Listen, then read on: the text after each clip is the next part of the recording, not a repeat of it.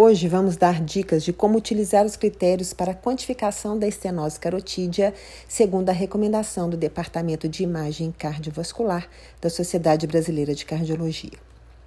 Em geral, a avaliação da estenose carotídea pela ultrassonografia vascular envolve medidas da velocidade do fluxo e suas relações a partir do Doppler espectral, associadas à avaliação da imagem no modo bidimensional e mapeamento de fluxo em cores.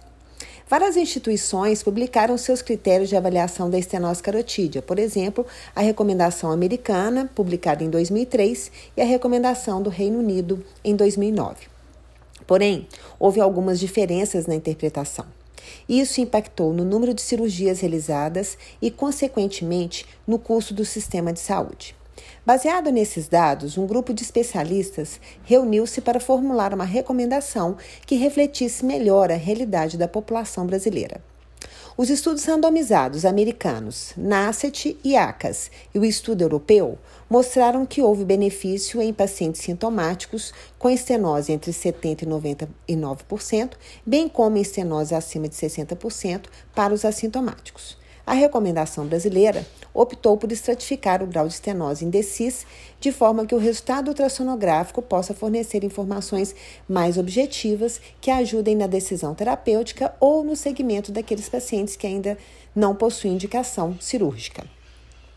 Historicamente, a arteriografia convencional tem sido considerado o padrão de referência para a quantificação da estenose carotídea. O critério NACET é escolhido pelos exames de imagem. No entanto, a medida da estenose local pela ultrassonografia é mais factível. Por isso, muitas vezes é necessário fazer a conversão da medida local para a medida NACET através da tabela de regressão de Hotwell, principalmente quando a estenose encontra-se acima de 70%. A quantificação da estenose carotídea ela deve ser multiparamétrica para aumentar o grau de confiança no método. Dentre os critérios de estenose, a velocidade de pico sistólico e a presença de placa são considerados parâmetros importantes e objetivos. Além do mais, o critério isolado da velocidade de pico sistólico apresentou boa correlação com os achados na arteriografia por vários autores. A identificação, principalmente das estenoses acima de 70% ou 80%, é de fundamental importância, uma vez que esses pacientes são candidatos à intervenção cirúrgica.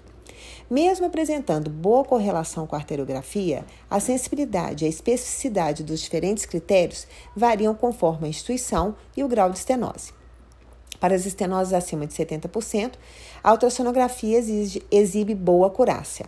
Uma meta-análise publicada em 2006 comparou a angiorressonância, a angiotomografia, a ultrassonografia vascular e a arteriografia e mostrou uma sensibilidade de 89% e especificidade de 84% para avaliação das estenoses acima de 70% pela ultrassonografia vascular.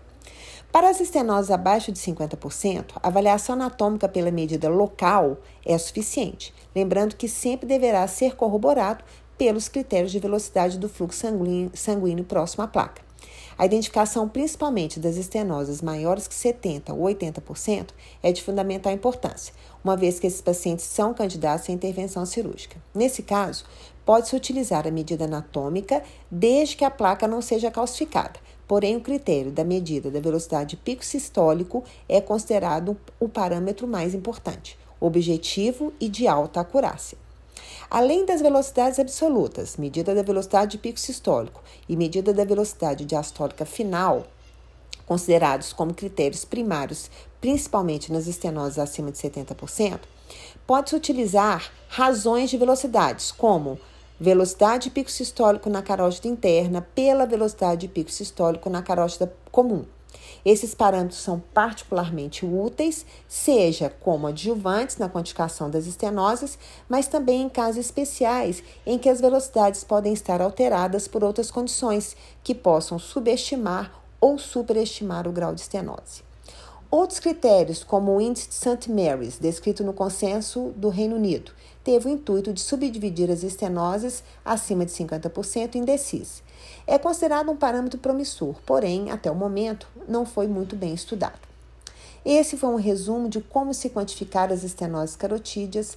Todos os dados numéricos e o artigo na íntegra estão na edição especial, volume 28 do ABC Imagem, de abril de 2015.